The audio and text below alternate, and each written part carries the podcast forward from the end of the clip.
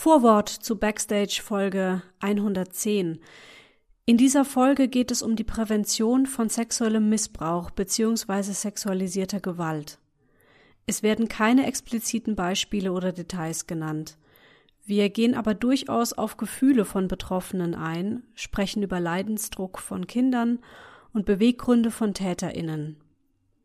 Bitte denke daran, dass du diese Folge nicht hören musst bzw. sie jederzeit unterbrechen kannst. In den Show Notes findest du außerdem viele Informationen und Adressen, schau da gerne mal rein. Und dann möchte ich mich noch dafür entschuldigen, dass es leider recht viele Störgeräusche in dieser Folge gibt. Offensichtlich wurde außerdem vergessen, ein Handy abzuschalten. Jedenfalls immer, wenn die Störung zu arg wird, dann spreche ich aus der Postproduktion etwas ein, um eure Ohren zu schonen.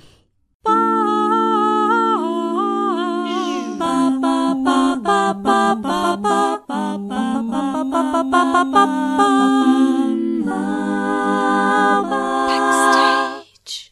Herzlich willkommen zu Backstage. Mein Name ist Leni Bormann und heute spreche ich mit Anna Pallas. Anna ist die Geschäftsführerin der Theaterpädagogischen Werkstatt in Osnabrück, kurz TPW. Die TPW bietet im gesamten deutschsprachigen Raum präventive Theaterprogramme für Kinder und Jugendliche an. Mit den Mitteln des Theaters leistet das Unternehmen wichtige Arbeit gegen sexuellen Missbrauch, Drogen und Gewalt. Besonders bekannt ist das Programm Mein Körper gehört mir, in interaktiven Szenen werden Kinder dazu ermutigt, ihren Nein-Gefühlen uneingeschränkt zu vertrauen, anderen von ihnen zu erzählen und sich Hilfe zu holen. Ich bin stolz, seit Mitte 2021 Spielerin bei der TPW zu sein und freue mich, dass Anna Pallas jetzt zu Gast in meinem Podcast ist. Hallo Anna. Hallo Lena. Schön und ich freue mich, dass du ein Mitglied der TPW geworden ja. bist. Wir sitzen direkt voreinander, kann ich mal noch dazu sagen. Man hört es wahrscheinlich auch. Wir sitzen im Theater in der Kurve in Neustadt, weil wir hier gerade zusammen proben, oder du probst mit uns, ein neues Programm ein. Ähm, damit Die große Nein-Tonne. Genau, damit ich bald in zwei Programmen hier unterwegs sein darf. Und dann haben wir gedacht, wir schieben das hier noch ein mit unserem Gespräch. Kannst du erstmal ein bisschen was zu dir sagen, wie dein beruflicher Hintergrund ist oder wie du zum Theater kamst? Ja. Ich habe ähm, die Ausbildung als Sonderpädagogin gemacht, als Lehrerin für, damals hieß das noch, für Kinder in Förderschulen und habe dann diese Ausbildung auch ähm, mehr oder weniger vier Jahre lang äh, ausgeführt sozusagen als Lehrerin und bin dort aber nicht glücklich geworden, habe mhm. schnell gemerkt, dass das nicht mein Weg ist und bin dann arbeitslos gewesen, noch sehr, sehr jung auch, in Hannover lebend und hatte die Möglichkeit, ähm, aufgrund eines Tipps meiner Schwester, äh, mich vorzustellen an einem animatorischen Kinder- und Jugendtheater namens Rambaff in Linden. Das ist so eine Art Kiez in Hannover mhm. gewesen mhm. und die haben animatorisches Kindertheater gemacht. Und äh, ich mit meiner pädagogischen Ausbildung und dieser Lust auch da mal reinzuschnuppern und die suchten junge, äh, junge Leute beziehungsweise junge Frauen, ähm, habe ich mich da vorgestellt. Da habe ich dann meinen, äh, damals meinen jetzigen Mann kennengelernt, der war dann nämlich der äh, Gründer dieses Theaters und die haben im Kiez gearbeitet und haben im Prinzip schon ähm, Theaterpädagogik gemacht, obwohl mhm. dieses Wort Theaterpädagogik damals noch gar nicht gab. Man kannte Augusto Boal ne, ja, als den ja. Theaterpädagogen und wir haben auch mit dem, also mit diesen Techniken zum Teil gearbeitet, aber eigentlich haben wir Theaterpädagogik in dem Sinne gemacht, dass ich Kinderkurse gegeben hatte aus dem Kiez Kinder mhm. und haben Themen ange, an, angesprochen und dort äh, haben wir dann sozusagen ihre Geschichten dann dramatisiert und dann auf die Bühne gestellt. Aber waren das auch schon solche Themen wie, wie sexueller nee, Missbrauch nee, oder nee, nee, war noch gar nicht? Nö, das war so was ganz anderes. Ne? Also mhm. da waren, das waren einfach so Themen, die die Kinder damals eben auch als äh, als als als wichtige Lebensthemen ja. äh, bedacht hatten. Ne? Ja. Also, da war natürlich auch der eine hat mehr Geld als der andere oder äh, der äh, die die eine die die hat äh, schöneres Spielzeug als äh, als ich selbst und so weiter. Ne? So solche mhm. Themen wurden dann. Mhm. Ne? Und das war eine sehr schöne und sehr für mich eine sehr lehrreiche Zeit. Wir sind dann auch auf Tournee gegangen. Wir haben dann auch einmal einen richtig großen deutschen Kinderpreis. Also das war zu Grips und Grütze. Also zu dieser Zeit haben wir damals äh, eben dieses animatorische Kindertheater. Also ich bin Anna und ich spiele euch heute die Frau Strottorowski. Wow. Und das ist so und so. Ja, und dann sind wir dann ähm, also auch schon in die Interaktion gegangen mit den Kindern, so nach dem Motto, wo ist denn der Herr, äh, Hermann hingelaufen und so, ja da und da und da und dann, ja, da laufe ich da auch hinterher und so. Also so sind wir da angefangen. Und das haben wir dann eben auch äh, ein paar Jahre gemacht und mhm. ähm, das war super schön. Also muss ich mhm. echt sagen. Also es hat mir sehr viel Spaß gemacht und bin dann viel auch auf Tournee gewesen zu mhm. der Zeit. Ne? Und wir hatten da heute schon von gesprochen. Ja. Mhm. Und ähm, dann ist mein damaliger Freund, also mein jetziger Mann, ja. Jens, äh, der ist dann ähm, aufgefordert worden, eine Kinder- und Jugendtheaterleitung in Osnabrück zu machen und ist dann nach Osnabrück gegangen. Mhm. Und wir haben dann noch ein bisschen weitergemacht und dann bin ich hinter ihm hergegangen. Und dann habe ich dann am, an den städtischen Bühnen in Osnabrück neun Jahre gearbeitet als Regieassistentin und Theaterpädagogin, obwohl ich überhaupt gar keine Theaterpädagogin war. Das war also wirklich so Learning by ja, Doing sozusagen. Ja. Ne? Habe aber auch viel Erwachsenenbildung da äh, gemacht und habe mit Lehrern viel gearbeitet mhm. und so und äh, auch Kurse belegt, ja, und auch selber viele Seminare angeboten. Aber ehrlich, äh, das, was jetzt Theaterpädagogik ist und was man jetzt auch heute studieren kann und in dieser großen äh, Methodikvielfalt, äh, mhm. das hatte ich damals gar nicht. Mhm. Ne, das hatte ich wirklich nicht. Und ich hatte aber eben am Theater viel gearbeitet, habe viel Regieassistenz gemacht und dabei habe ich auch sehr, sehr viel gelernt. Und zu diesem Zeitpunkt gab es dann einmal eben auch ein Theaterstück, was mein Mann damals dort äh, inszeniert hat, schreibt mich in den Sand hieß dieses Stück. Und da ging es zum ersten Mal um sexuelle Gewalt. Mhm. Und ich musste da mein Programm, mein äh, Beiprogramm sozusagen gestalten und habe auch mit dem Kinderschutzbund damals dort zusammengearbeitet. Der wollte dann auch, dass wir, dass ich Lesungen ausarbeite. Und so bin ich langsam aber sicher in dieses Thema auch reingerutscht, ne? dass ich das interessant fand und sehr spannend fand. Und ähm, genau, parallel habe ich dann dazu drei Kinder gekriegt. Und äh, das war eben auch der Zeitpunkt, dass ich, also auch schon weg von diesem Thema wieder, ich aber gar keine Zeit mehr hatte, am Theater zu arbeiten. Ja. Alle, die, die am Theater, an so institutionalisierten Theater sowieso arbeiten, die wissen, es gibt morgens um 10 Uhr geht die Probe los, die geht bis 14 Uhr, dann hast du ein bisschen Zeit und dann geht's um 18 Uhr wieder los bis 19 Uhr. Und ich als Assistentin und auch als Abendspielleiterin musste auch am Samstag und am Sonntag ran. Also das mhm. war dann nicht mehr möglich mhm. mit drei Kindern. Ne? Und dann war große, große Frage, Mensch, was machst du jetzt? Mhm. Und äh, zu diesem Zeitpunkt war meine Tochter die erste, dann auch schon in der ersten Klasse. Und es gab ein, äh, eine Situation an der Grundschule, wo ach, da stand ein Mann immer am, am Zaun und wollte den Kindern eine Mark geben. Mhm. Und das war natürlich große Aufregung und die Eltern als eben aber auch die Schule haben sich dann schon überlegt damals, das ist ja jetzt schon sehr lange her, ich spreche von 1993, mhm äh, haben die sich überlegt, dass sie zu diesem Thema arbeiten wollen. Und dann bin ich da mit rein. Damals mehr oder weniger mit diesem großen, großen Fragezeichen, was mache ich jetzt mit meinen drei Kindern? Mein Mann ist Regisseur, der arbeitete ja da noch. Wie geht das Leben weiter für uns? Ne? Bin ich dann damit in diesen Elternabend eingestiegen und wir hatten vom Jugendamt jemand. Damals gab es kein Küsschen auf Kommando. Leute, die sich mit dem Thema sexualisierte Gewalt auskennen, kennen auch diesen Spruch. Das sind so die allerersten Anfänge hier in Deutschland zum Thema Prävention gegen, damals hieß es noch sexuellen Missbrauch. Ne? Heute sagen wir ja sexualisierte Gewalt. Und ähm, genau, und dann haben wir da äh, zu diesem Thema einen Elternabend gehabt und die Lehrerin von meiner ältesten Tochter, die hat gesagt, ich würde so gerne auch mit den Kindern dazu arbeiten. Aber ich möchte das nicht alleine machen. Mhm. Und ich möchte eigentlich ein Teil der Gruppe sein. Und dann hat es bei mir geschnackelt. ich gedacht, das wäre doch und angstfrei. Das war auch noch ein großes Thema, angstfrei. Ja. Ne? Angstfrei. Das war das Thema. Und da war, also läuft mir eigentlich jetzt schon wieder kalt den Rücken runter. Ne? Angelika Winkler, ähm, eine Lehrerin, die genauso heißt wie die Schauspielerin, manche kennen sie, die hatte, äh, diese Lehrerin, die hatte mich sozusagen auf diese Idee gebracht und mir dann auch dabei geholfen. Es ist ja toll, dass das so einen Anklang gefunden hatte, ne? Also, dass es da ein paar Leute, oder zumindest diese eine Lehrerin gab, ja. die ja dann meinte, das ist wichtig, das ja, muss genau, gemacht werden. Genau. Super. Und mit viel Recherche und äh, viel Lesen. Ich hatte einen guten Background, auch einen pädagogischen und sozialpädagogischen ja. Background und so, habe ich dann einfach die Chance und auch ähm, äh, die Chance gehabt, da eben mein Körper gehört mir daraus zu entwickeln. Mhm. Aber da war auch wirklich viel Know-how schon drin äh, von außen, von dem ja. ich sozusagen erstmal noch gar nichts wusste, ne? Ja. was geht, was nicht geht. Und wir haben uns auch viel ausprobiert und so. Und ich äh, war eine lange Phase, es waren ungefähr anderthalb Jahre, ne, bis mhm. dann mein Körper gehört mir stand. Mhm. Und dann stand das und dann war es einfach aber auch so, dass wir das unbedingt, äh, ich hatte das dann mit einem alten Schauspielfreund äh, gemacht, ne, der, den ich gefragt hatte, ob er nicht Bock hatte, mit mir das zu machen. Erst dachte ich, ich mache das mit einer Freundin, eine Kollegin, ähm, die ich damals hatte und äh, die ist dann abgesprungen. Ich dachte, das mache ich jetzt mal zwei Jahre mit meiner Freundin. Dann sagt Anna, wir hatten das große Glück, über eine ABM-Stelle, eine Arbeitsbeschaffungsmaßnahme. Das ist so eine äh, vom Arbeitsamt bezahlt, 75-prozentig bezahlte Arbeitsstelle und du musstest sozusagen die komplementäre Finanzierung für sowas noch äh, über die Einrichtung finden, die ja. dich dann auch haben will. Ja. Ne? Aber wer wollte mich dann haben? Das, mhm. das war schon auch schwierig.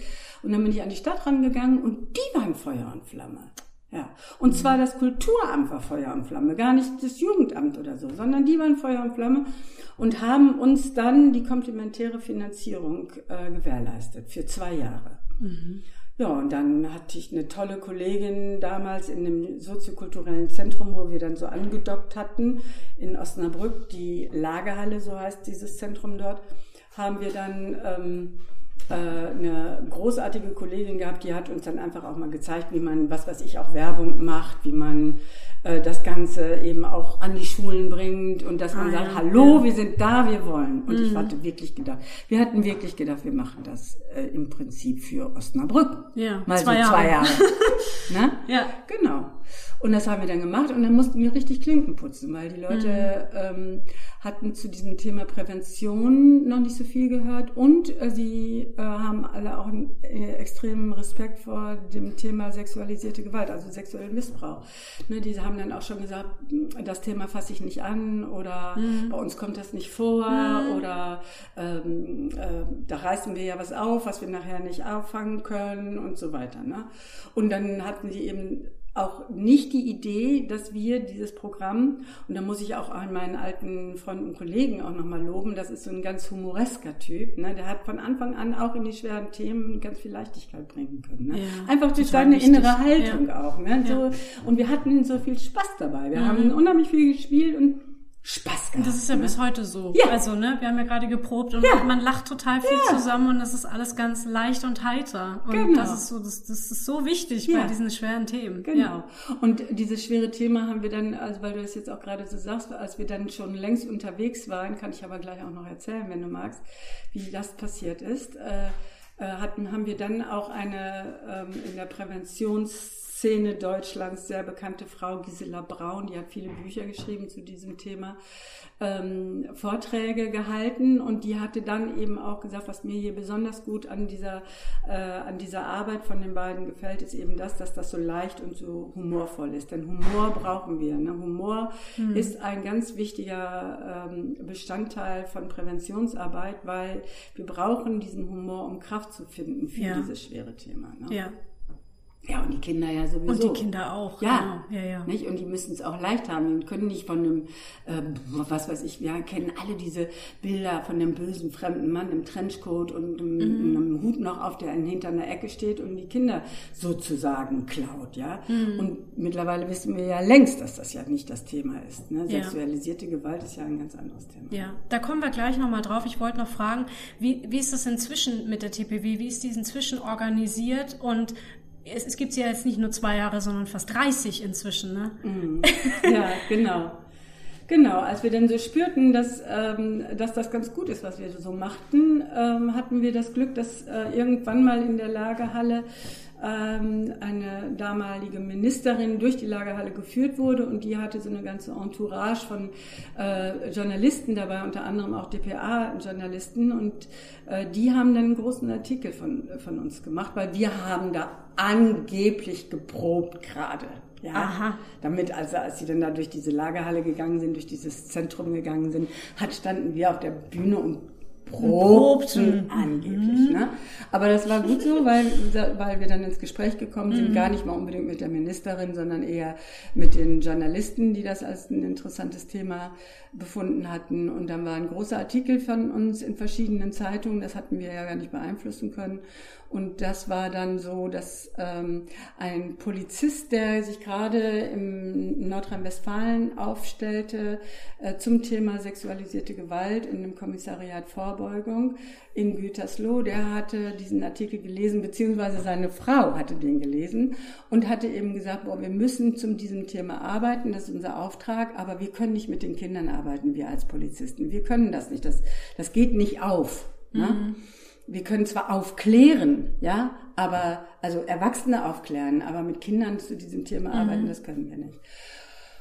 Und dann ist der Mann mit äh, ganz vielen anderen KollegInnen äh, gekommen bei ein, und hat bei einer äh, Informationsveranstaltung bei für Eltern in einer Schule bei uns ähm, äh, sich das Programm angeguckt und die anderen eben auch. Das Glück war, dass die zusammenkommen konnten, weil sie nämlich gerade in einer Schulung saßen und dann hat er sich sozusagen die ganze Mischpoke eingepackt und ist nach Osnabrück gefahren und sagte so, und das gucken wir uns jetzt an. Mhm.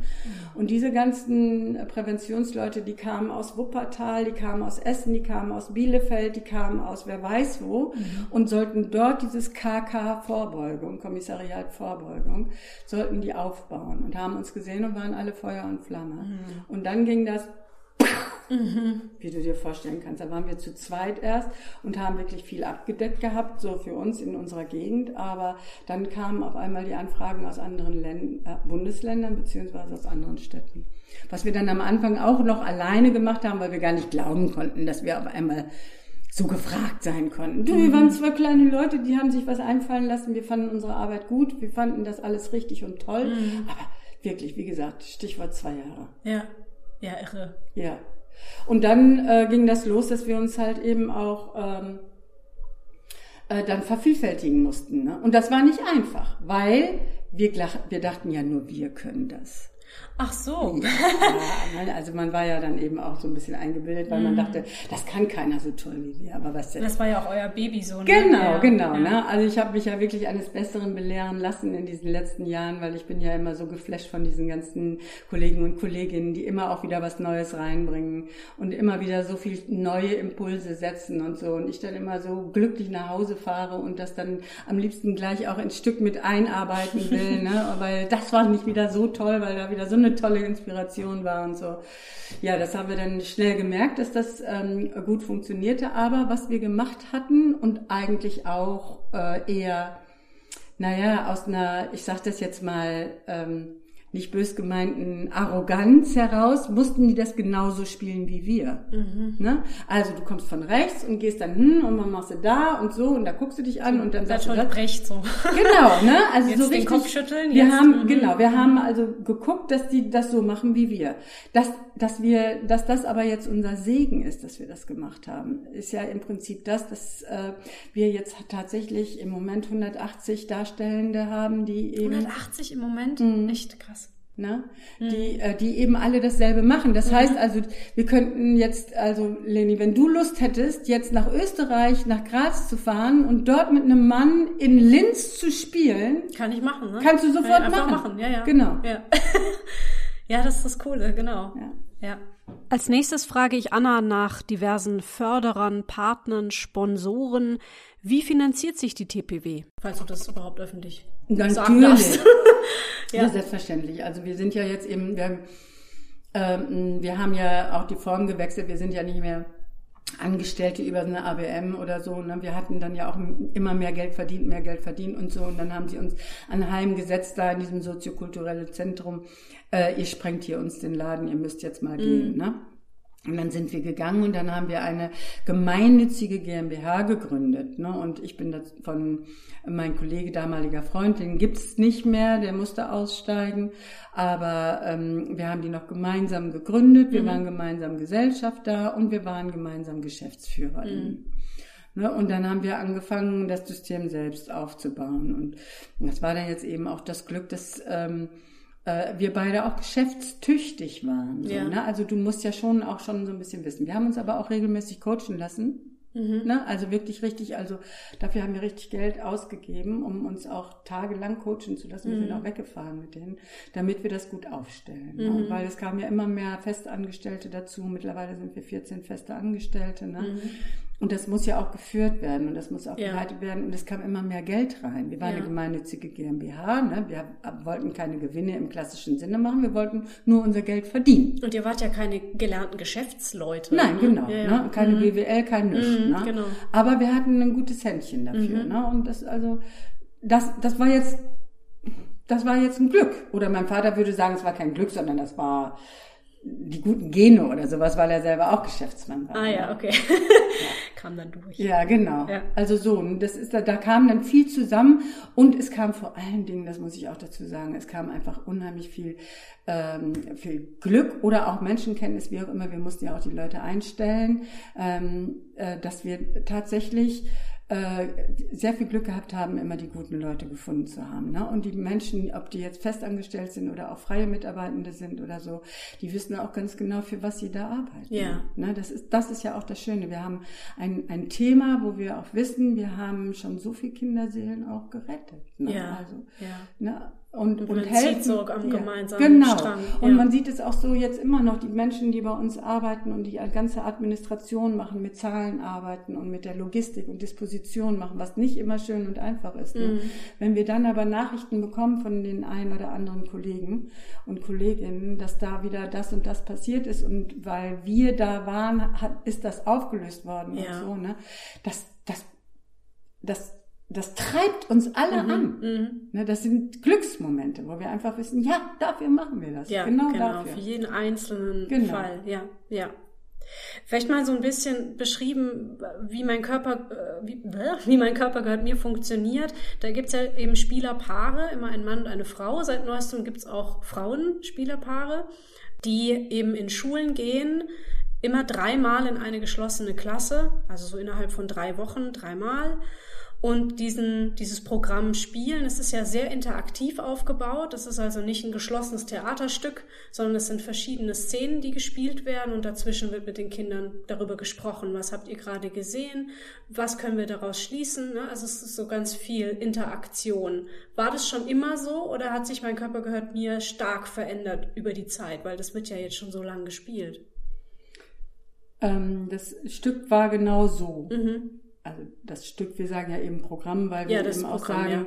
weil wir ja eben auch sagen, es ist ja kein Theaterstück im klassischen Sinne. Ja. Es sind Szenen, Alltagsszenen, die wir sozusagen nutzen, wie andere Bilderbücher nutzen. Ne? Mhm. Also nur, dass sie lebendig geworden sind, die Bilderbücher. Also wir nehmen Alltagsszenen, die den Kindern sehr wohl bekannt sind oder die, wir spielen Gefühle an, die den Kindern auch sehr wohl bekannt sind oder auch nicht bekannt sind und ähm, dann wird das eben, wie du das schon so schön beschrieben hast, dann eben auch abgebrochen und wir gehen ins Gespräch mit den Kindern. Das war von Anfang an so und deswegen hatte ich eigentlich auch mit Fug und Recht behauptet, waren wir auch einmalig mhm. ne, damals, ne, weil diese Art von, wir haben es dann interaktive Szenencollage genannt, das machen jetzt viele so, ne, dass sie ja. eben auch so arbeiten, gerade im Klassentheater, aber ich glaube wirklich, äh, dass wir ähm, zumindest mit die ersten waren. Mhm. Das war genährt auch vom Rambaf noch, was ich da gerade mhm. auch erzählte, ne? Ja. weil wir da ja auch schon mit den Kindern in Kontakt, also wir haben diese vierte Wand aufgebrochen, ne? diese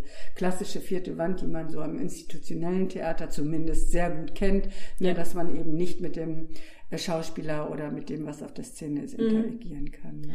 Und warum glaubst du, funktioniert das Mittel des Theaters gerade in diesem, dieser Thematik besonders gut? Warum spielt man das den Kindern vor? Weil Theater, eine Theaterbühne oder das, was auf der Bühne stattfindet, ja auch Freiheit bedeutet. Ja, du kannst also alles spielen und du kannst alles annehmen. Und das Spiel ist ja auch ein Spiel. Und Kinder können auch spielen und die wissen, dass ich alles annehmen, also dass ich alles spielen kann, ohne dass es dann auch Wahrheit ist. Mhm. Und wenn ich will als Zuschauer, kann ich mich da reindenken und äh, mich identifizieren und empathisch sein. Oder aber wenn ich das nicht will, kann ich mich eben auch zurückziehen und, äh, und mich äh, nach hinten lehnen und das mit Distanz betrachten. Ja. ja. Und das ist das, das Großartige am, am Theater, weil du kannst das so fühlbar machen mhm. auf einmal. Ne? Und so schnell so schnell. Also mir ist das so klar geworden, schon ganz am Anfang unserer Arbeit, als wir dann Klinken putzen mussten und den Lehrern in den Lehrerkonferenzen erzählen mussten, was wir da eigentlich tun, weil die hatten sich alle nicht getraut, äh, uns einzuladen. Mhm. Und dann haben wir erklärt, was wir da machen, bis wir irgendwann, und die guckten alle mit, mit so verschränkten Armen mhm. vor der mhm. Brust und so, ne? Äh, und und die guckten alle und natürlich konnten wir etwas vermitteln, aber irgendwann haben wir einfach auch gesagt, so und jetzt spielen wir einfach mal. Wir spielen euch jetzt mal eine Szene du musst vor. es einfach mal sehen. Du musst ja, es einfach mhm. mal sehen und das war eine ganz andere Atmosphäre. Da, ja. Das platzt ja auf, ne? Ja. Also wenn du einfach jetzt eine Szene spielst, ne? Eine Szene zum zum Gefühl. Ja.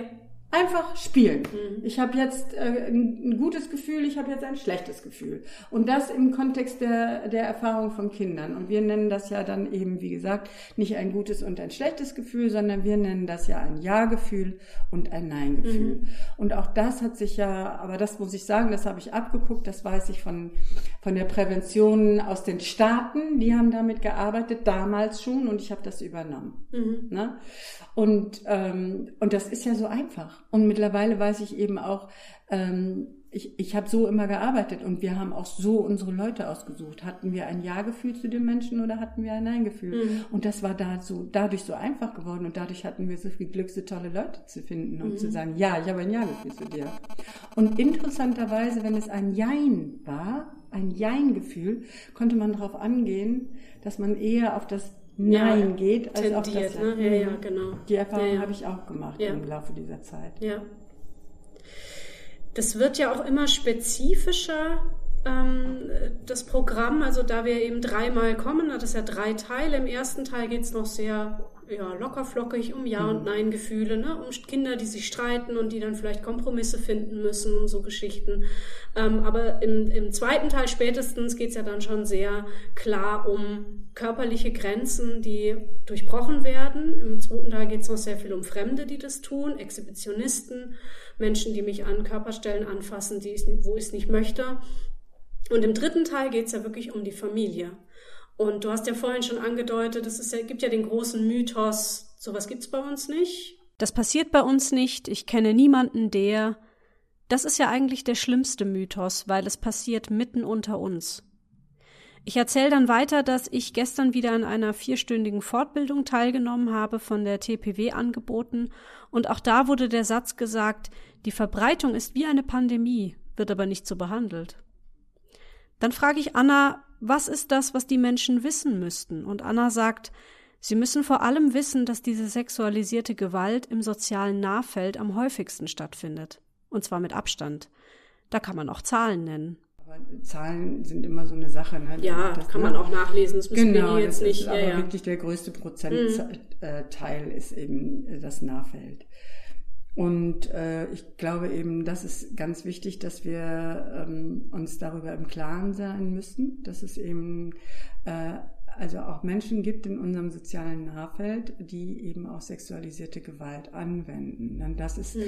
ähm, das muss man einfach mal so sagen. Wir kennen Mensch, wir kennen Menschen, die sexualisierte Gewalt erleben und erlebt haben. Die kennen wir. Ja. Und dann ist der Folgeschluss natürlich auch, äh, dass wir auch Menschen kennen, die das ausführen. Mhm. Ne? So ist das. Ne? Und Ich glaube, das müssen wir uns, äh, darüber müssen wir uns im Klaren sein. Und heile Welt im klassischen Sinne gibt es nicht. Ne? Und schon gar nicht, seitdem es jetzt auch das Internet gibt und Kinder auch ins ja. Internet gehen. Ne? Ja. Seitdem, und die Lockdowns ne, haben ja auch die häusliche ja, Gewalt nach oben absolut. getrieben. Ja, ja. Genau. Und da, das, da sprechen auch die Zahlen, die Zahlen für, dass da eben auch eine ganze Menge stattgefunden hat. Und ich komme jetzt auch aus einem Vernetzungstreffen von Bielefeld, wo wir eben auch ganz eng mit den Beratungsstellen zusammenarbeiten, die nach unserer Arbeit, nachdem wir eben dreimal da waren, kommen die und setzen sich äh, in die Schule und äh, bieten dreimal hintereinander, also dreimal, äh, drei Vormittage lang, bieten die Beratungen äh, für die Kinder an, also ah, Sprechstunden super. für die Kinder mhm. an. Und mhm. äh, die Frau, die das äh, mehr oder weniger evaluiert, das ist jetzt keine keine klassische wissenschaftliche Evaluation gewesen, sondern wir haben einfach sozusagen mal geguckt, was, äh, was bei diesen ganzen Besprechungen rausgekommen ist. Und da haben sie auf jeden Fall definitiv, weil wir das 20 Jahre schon mit denen machen, mhm. definitiv festgestellt, dass wesentlich mehr ähm, äh, Gewalt in der Familie auch stattgefunden hat in der Zeit. Ne? Ja. Gerade jetzt in ja, dieser, ja. In dieser Zeit. Ja. Ja, und das große Problem ist, dass den Betroffenen oft nicht geglaubt wird, dass äh, gerade Kindern nachgesagt wird, sie würden lügen.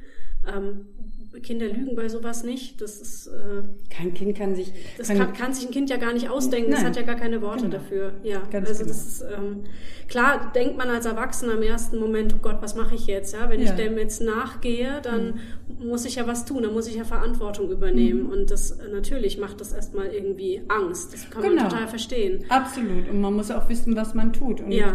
gerade auch in in einer Einrichtung musst du wissen, was du tust. Mit wem musst du sprechen? Ja. Und ich äh, ich, ich bin der Meinung, dass auch wir als Erwachsene, wenn wir von dem sexuellen Missbrauch eines Kindes wissen, müssen wir auch dafür sorgen, dass sich jemand um uns sorgt. Ja. Ja, das ist ganz wichtig, weil du kannst nicht damit alleine stehen. Ja. Und du musst dir auch ein, äh, du, du musst ein Umfeld finden äh, und vor allen Dingen ein System finden, wie das auch stattfinden kann. Es gibt ja auch, das muss ich hier jetzt auch ganz wichtig mal sagen, das Hilfetelefon. Ja. ja. Das Hilfetelefon sind ähm, äh, da, da sitzen Psychologinnen und SozialarbeiterInnen, die äh, auf dieses Thema geschult sind, gerade für Erwachsene, die, die, was weiß ich, eine Ahnung haben, dass da eventuell sexuelle Gewalt vorliegt mhm. oder aber äh, selber ähm, reagieren müssen und nicht wissen, wie sie es tun sollen. Die können sich dort Beratung holen. Das Ganze wird von, äh, von der Bundesregierung mit äh, unterstützt und mhm. ähm, äh, kann großartige Hilfe leisten, auch für Menschen, die nicht der deutschen Sprache mächtig sind. Mhm. Also sie können in zwölf Sprachen diese Beratung durchführen. Und das ich glaube, es gibt auch Chatfunktionen. Auch jetzt, genau, die chatten jetzt auch. Genau, telefonieren ganz können. Genau. Ja. Mhm. mhm. Gibt es jetzt auch äh, ganz neu. Ne? Also das ist schon mal eine ganz große Sache. Das ist von einem unabhängigen Beauftragten gegen sexualisierte Gewalt der Bundesregierung äh, initiiert mhm. worden.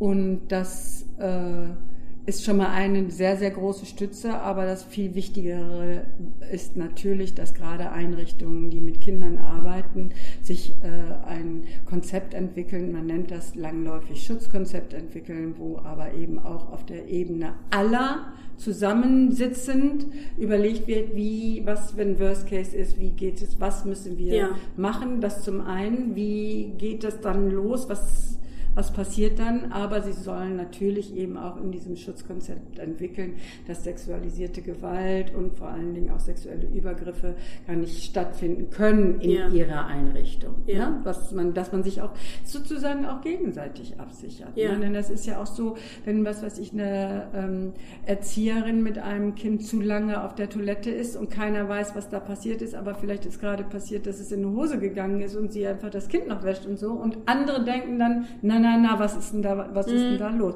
Also auch davor muss man sich ja schützen, mhm. ne? dass sowas eben nicht passiert. Und man muss auch sich überlegen, was passiert, wenn es tatsächlich auch sexuelle Übergriffe unterhalb der Kinder selber gibt, ne? also durch Kinder. Ne? Was, was machen wir dann? Was machen, wie schützen wir dieses Kind, das eigentlich ähm, nicht, eigentlich nichts böse, es will ja nichts Böses, sondern es hat einfach ein, eine Überschussreaktion, die, was weiß ich, vielleicht auch genährt durch ähm, sexualisiertes Verhalten von zu Hause oder so, keine Ahnung. Da ist ja eine unglaubliche Dynamik dann eben auch in dem Kindergarten selbst durch die ErzieherInnen, aber eben, weil sie es ja auch melden müssen, auch durch die Eltern und so weiter. Also man kann sich das super, doch alles es vorstellen. Es ist super komplex auch einfach, ja, ja. Genau. Ja, ja. Ne, man kann sich das ja. ja vorstellen. Und je mehr äh, man sich äh, vor dieser Worst-Case-Situation schützt, indem man vorher darüber spricht und nicht dann agiert blind, ja ne? Ja. sondern auch genau weiß, so, das muss ich jetzt machen, ja. so. Und da ist meine Beraterin von der Beratungsstelle XY, mit der gehe ich jetzt in Kontakt, ne? und die muss uns jetzt helfen, was wir jetzt machen und so. Desto mehr, desto besser ist es. Und zu einem guten Schutzkonzept, und damit sind wir wieder bei der TPW, gehört eben auch gute Prävention. Ich füge dann noch hinzu, dass die TPW auch Präsentationen für Lehrerinnen und Eltern anbietet damit die Kinder das nicht einfach sehen, nach Hause kommen und dann der Mama erzählen, was da heute so passiert ist. Die Eltern und Lehrerinnen sind dazu eingeladen, sich das anzuschauen, damit sie wissen, womit sie es zu tun haben und was sie tun können. Äh, wenn unsere Schule einlädt, dann fordern wir sie auch oder, oder ja, fordern wir sie auf, auch nochmal zu gucken, ob sie sich nicht eben auch entsprechende Fachleute in der Region äh, ja. dazu einladen oder vielleicht sogar noch vorher einen Elternabend oder davor sogar. Genau, also das wird nicht einfach den Kindern hingeklatscht, ne? Genau. Da ist ein ganzes Konzept hinten dran. Wahnsinnig wichtig, genau. dass die Lehrer und Lehrerinnen eben auch wissen, was sie sich da in die Schule holen und was sexuelle Gewalt ist.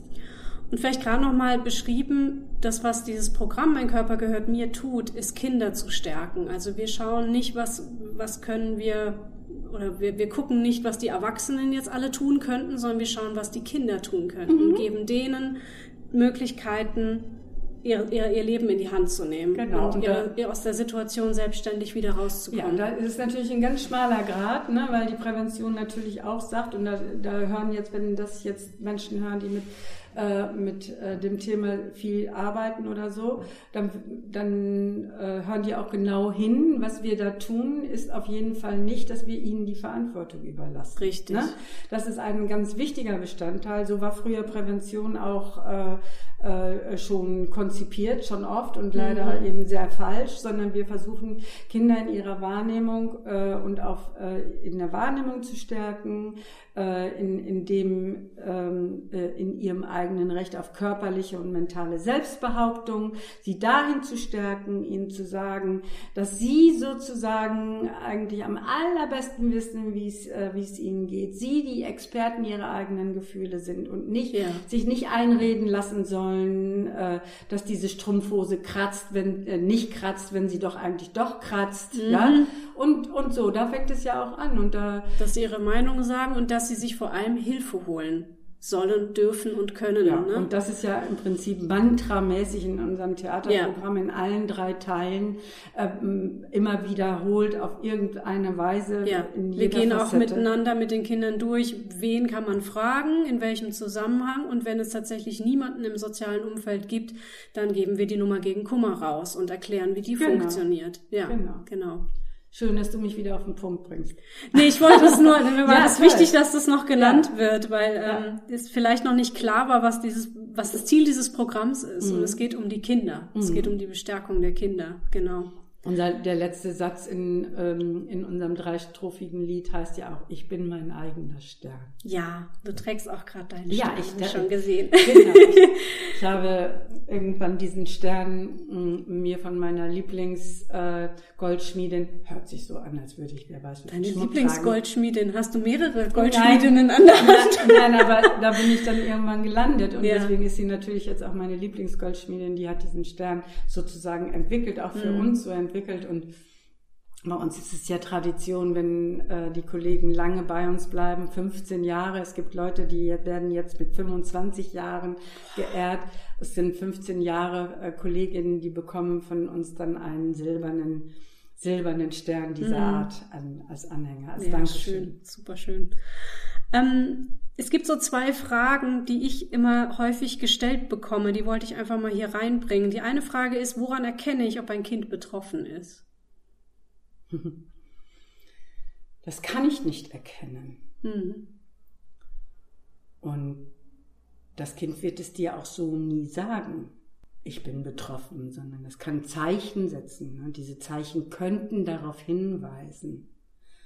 Und wir können als Erwachsene im Prinzip dem Kind nur signalisieren, dass wir gesprächsbereit sind, dass wir dieses Thema nicht ausschließen wie viele andere, dass sie mit, mit allem zu uns kommen können und ja. mit uns darüber sprechen können. Was wir aber nicht machen können, ist das Kind fragen, sag mal, fasst dich jemand irgendwo da an, wo du das nicht willst. Mhm. Das können wir nicht. Wir müssen warten. Das ist manchmal sehr, sehr schwer. Sehr, sehr ja. schwer, das auszuhalten. Ja. ja.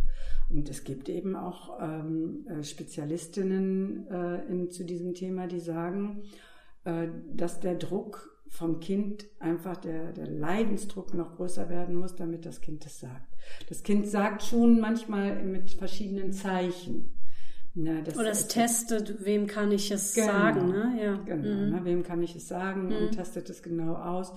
Äh, und versucht es dann auch ähm, zu sagen. Man muss ja auch so sagen, dass es jetzt im Laufe der letzten Jahre sich auch eine ganze Menge getan hat. Früher sprach man von, äh, von der Odyssee eines Kindes, was versucht es aus, äh, einem Menschen mitzuteilen und immer wieder abgeprallt wird, weil die Leute es nicht hören wollen oder sich das nicht vorstellen können. Wir kennen alles diese, ähm, äh, diese, äh, diese Aussage, das kann ich mir nicht vorstellen. Mhm.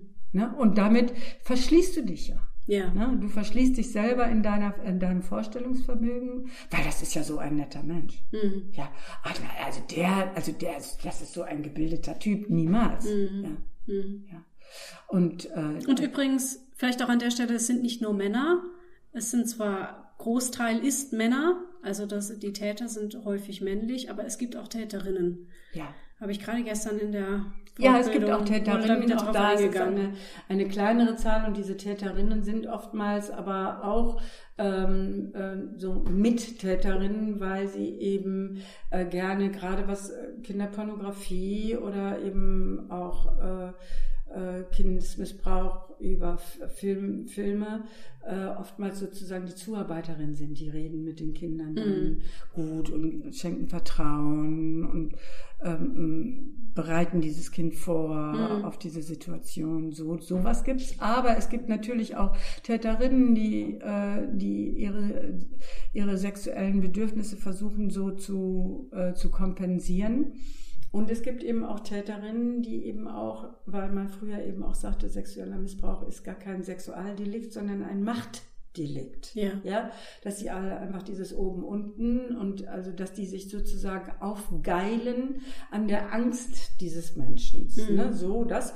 Und dann gibt es eben auch äh, Täterinnen, die gerade in dieser pflegenden Situation, auch in der eigenen häuslichen pflegenden Situation, ähm, übergriffig werden. Ne? Und das ist noch eine riesen Dunkelziffer, von der wissen wir ja gar nicht. Ja, ja. Ja, man hat immer so das Gefühl, man, man kämpft so gegen Windmühlen, ne? bei diesen ganzen Statistiken, die einem da so um die Ohren gehauen werden. Und wenn man weiß, wie viele Kinder man vielleicht schon übersehen hat, so. Mhm. Aber äh, umso wichtiger ist die Arbeit, die wir tun, die mhm. du tust, die die TPW tut. Die ihr ähm, tut. Die zweite Frage, auf die ich noch eingehen wollte, die mir auch häufig gestellt ist, ist, was passiert denn, wenn ein Kind reagiert in der Schulklasse? Was, was, was machen wir dann? Oder was, was macht dieses Kind dann? Woran erkennen wir das irgendwie? Da kann ich zumindest von mir erzählen, dass es mir schon zweimal passiert ist, dass ein Kind reagiert hat. Einmal hat ein Mädchen angefangen zu weinen und hatte auch sowas gesagt wie, es hat so ein schlimmes Geheimnis, da kann sie mit niemandem drüber sprechen, never ever mit niemandem. Und das zweite Mal war, dass ein Kind ähm, gar nicht geweint hat. Es war ganz, ganz ruhig, ganz geerdet. Das war, das war eigentlich für mich noch gruseliger. Und es hatte gemeint, ähm, ob man mit einem schlechten Geheimnis nicht auch einfach leben könnte. Es hätte jetzt einfach gelernt, damit zu leben. Und ähm, das waren dann beides Momente, wo ich sehr hellhörig wurde und dann sofort nach dem Programm mit den äh, Lehrerinnen jeweils ins Gespräch gekommen bin. Die hatten dann auch schon zum Glück die Ohren offen gehabt und haben schon direkt gemeint, ja, da werden wir was tun. Und sehr wichtig, ich habe dann ähm, mich natürlich auch an die TPW gewarnt. Ich habe das weitergegeben, dass mir das passiert ist. Wir haben ja die Möglichkeit, einen Meldebogen abzugeben. Weil wir auch, natürlich auch als Theater ein Schutzkonzept haben. Ja, genau, weil nach mir wurde dann auch geschaut. Und das finde ich halt auch total wichtig. Also, dass ich das erstmal loswerden konnte. Ich habe nochmal telefoniert Und dann wurde auch gefragt, brauche ich jetzt noch irgendwas? Und mir wurde auch Bescheid gegeben, als die TPW nachgehakt hat in der Schule. Ne? Also mhm. auch, dass ich da dann nicht einfach so hängen gelassen werde, sondern mhm. dass ich dann weiß, okay, da passiert was, da geht's mhm. weiter. Mhm. So. Genau. Ja. Mittlerweile sind wir ja extrem gut vernetzt auch und kennen also sehr viele jedenfalls, nicht alle, aber sehr, sehr viele Beratungsstellen deutschlandweit und wissen dann eben und auch auch persönlich zum Teil, ne, die Menschen, so dass wir dann diese Menschen auch ansprechen können, persönlich ansprechen können. Ja. Und dann eben auch so sagen können, hier ist was passiert und hier solltet ihr euch dann eben auch nochmal um äh, die Lehrer und Lehrerinnen dort kümmern oder um, die, um dieses Kind dort kümmern. Ne? Also, genau. Also dass diese Lehrer oder also dass das pädagogische äh, Personal eben auch weiß, was jetzt zu tun ist. Ne? Ja, genau, genau. Jetzt hatten wir es ganz viel über Mein Körper gehört mir. Das Programm ist für dritte und vierte Klasse. Die große Nein-Tonne ist ein Programm für erste und zweite Klasse, aber auch für Kitas. Da geht es mit viel Spiel und Spaß darum, dass es Sachen gibt, die man einfach nicht akzeptieren kann und will. Und dann gibt es aber Sachen, die man eigentlich nicht akzeptieren will, aber doch muss, wie zum Beispiel Zähne putzen, Medizin nehmen, aufräumen, zum Arzt gehen. Und in einer sehr kleinen Szene erzählt ein Junge von einem Freund, der einen komischen Onkel hat, der ihn immer komisch anfasst.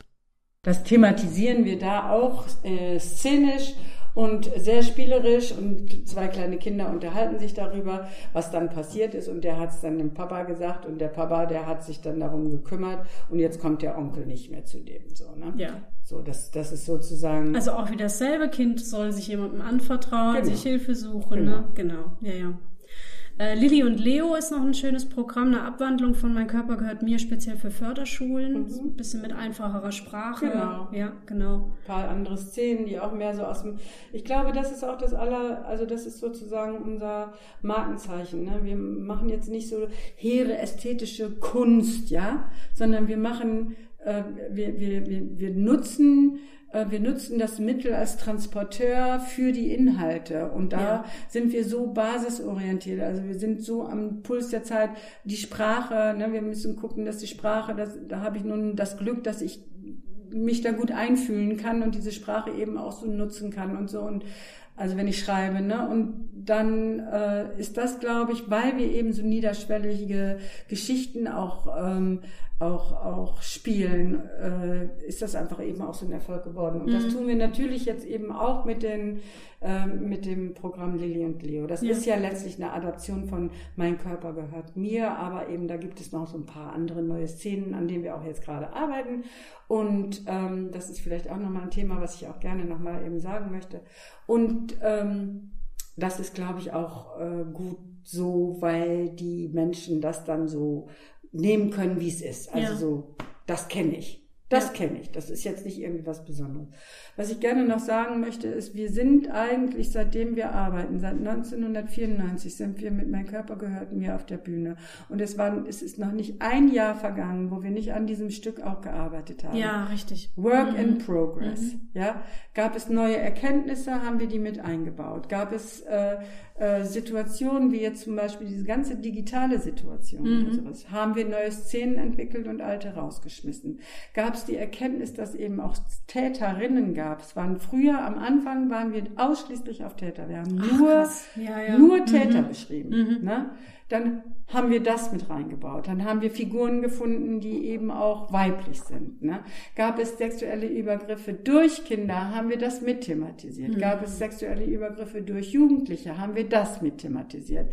Gab es irgendwelche Formulierungen, die jemand so einfach in der Form nicht formulieren sollte, weil es auch eventuell wieder zu Schuld kommen könnte. Also dass der andere, also das Opferkind wieder Schuld hatte. Mhm. Haben wir das versucht herauszuholen. Wir haben versucht, äh, auch diese ganze Gendersprache damit reinzubringen und so weiter. Und aktuell so ging es um die Frage nach Scheide und Vulva, ne? Ah ja. Die ganzen, genau, die ganze das war Sache ausgetauscht, mal, ja. Ja, Leute, mhm. Leute, das war jetzt aber nicht einfach. Das kann ich, kann, das kann ich dir sagen, Leni. Weil, ähm, weil auch viele Kollegen und Kolleginnen gesagt haben, warum sollen wir denn jetzt nicht mehr Scheide sagen? Ne? Da mussten wir unsere Kollegen und Kolleginnen erstmal mit ins Boot holen und bei der letzten Fachtagung haben wir ein großes Thema daraus gemacht. Ne? Das warum war ein das ganz tolles äh, Seminar. Also ja. das habe ich als unglaublich beeindruckend in Erinnerung. Und richtig, also total richtig einfach, ja. ja, und ich, ich, kann jetzt total sicher sagen, nein, das heißt Vulva. Ja, genau. ja. Ganz genau, ja. ne? Und, äh, und, und dann kam die Diskussion auf, ja, aber wenn die Kinder Vulva nicht kennen, äh, was sagen wir denn dann? Ja, dann ne? erklären wir das. Ja, ja dann erklären mhm. wir das und so weiter. Ja, also so, ne? Also mhm. da wird immer, und wir haben schon wieder auf unserer Agenda eine ganze Masse Sachen, die wir jetzt, äh, die wir jetzt wieder verändern würden. Ne? Zum Beispiel, wir haben immer mit, ähm, mit äh, also so ein Mantrasatz ist ja, wenn du ein Nein-Gefühl hast, dann sag auch Nein und geh zu jemandem und erzähl es dem. Mhm. Ne? Das war ganz am Anfang, haben wir das immer immer wieder so erzählt. Ne? Dann kam aber irgendwann dazu, ne? dann darfst du das auch erzählen. Ah. Ne? Mhm.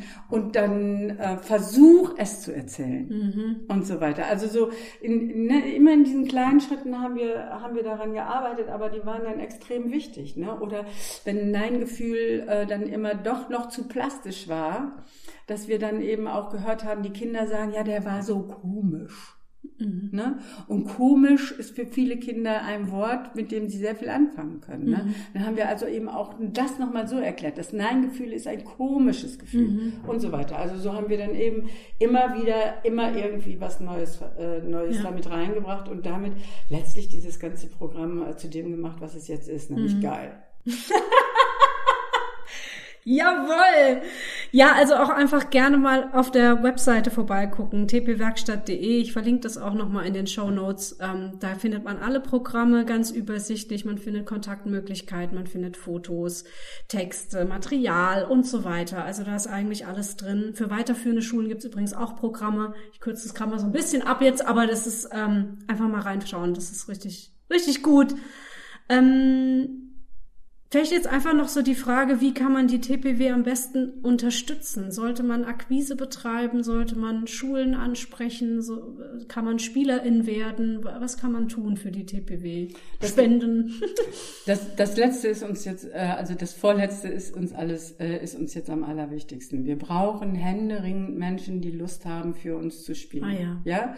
Und zwar in den Regionen, in denen wir schon tätig sind, weil wir ähm, auch auf Anfragen äh, in Regionen, wo wir noch nicht tätig sind. Wir haben da keine Spieler und Spielerinnen mhm. und wir müssen auch auf uns aufpassen. Wir können jetzt nicht einfach wahllos expandieren, ähm, weil wir arbeiten ja mit dem Menschen. Also wir sind Menschen, wir arbeiten mit den Menschen und wir arbeiten für die Menschen und wir machen ja nicht eine Maschine mal eben schneller, weil wir mehr Anfragen haben, damit dann statt 500 Schrauben dann 5000 gemacht werden. So geht das ja bei uns nicht. Ja. Die Leute müssen zu Expertinnen werden. Ne? Deswegen die Fachtagungen, die ganzen äh, Seminare, die wir anbieten, ne?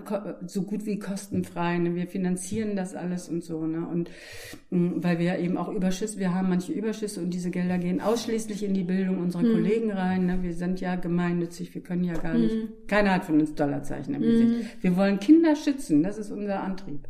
Ne? Und das ist für uns das Allerwichtigste. Leute, meldet euch, die, die das hören, meldet euch, wo ihr seid, wenn ihr Lust habt, für uns zu spielen. Wir brauchen händeringend Menschen, die mit uns zusammenarbeiten. Was muss man denn mitbringen?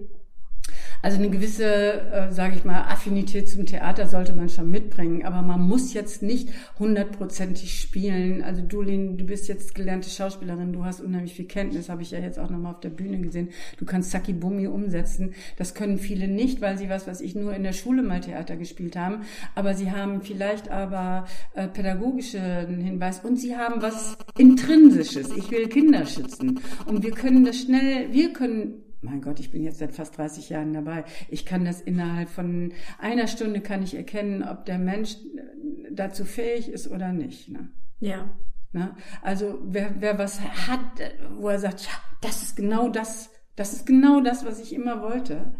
Ne? Auf freier Ebene, ne? mal, was weiß ich, zwei, drei Tage äh, für die TPW vormittags unterwegs zu sein der soll sich bei uns melden. Das ist uns das Aller, Allerwichtigste und Notwendigste gerade. Denn wir suchen dringend Menschen, wir, wir verwalten gerade ein Defizit. Es gibt zu viele Anfragen, die wir alle nicht bedienen können. Okay, ja gut zu wissen. Dann packe ich doch direkt die Kontaktdaten auch in die Shownotes, dass man die gar nicht erst raussuchen muss.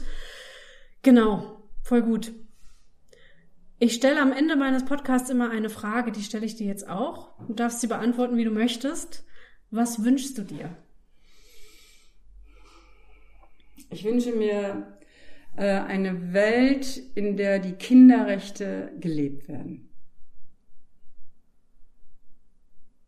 Gut. Vielen herzlichen Dank. Sehr, sehr gerne. Ich, ich hatte ganz dir. viele tolle Gänsehautmomente. Ich finde es ganz toll, was du machst. Es ist toll, dass es dich gibt. Es ist toll, dass es die TPW gibt. Und ähm, ich bin total froh, dass ich das gefunden habe. Ich auch, du. Und äh, freue mich auch, auch schon auf die Fachtage. Ja, cool. ja, die ist jetzt bald wieder. Und dann äh, sitzen wir wieder alle zusammen, alle 100 Leute und mehr. Ja. Ähm, und, und ja, das tut dann, finde ich, auch immer so gut, ne? ja. ne? wenn man so ein ganzes Jahr lang irgendwie das Gefühl hat, man ist so alleine ne? und kämpft so alleine auf seiner Schule da irgendwie rum mit seinem Spielpartner und dann kommt man zusammen und merkt, es sind ganz viele, die da schon zusammenarbeiten. Genau, und wir, ganz, ganz wir, wir, lachen und weinen gemeinsam und machen ja. uns eine schöne Zeit und dieses Gemeinschaftsgefühl, wo, wo sonst alleine zu zweit irgendwie im Auto durch die, durch die Walachei fährt, ne, das, äh, das, das genau. verändert sich dann. Ne? Ja. Und dann fühlt man sich einfach eben doch gemeinsam stark. Ja. ja. Herzlichen Dank.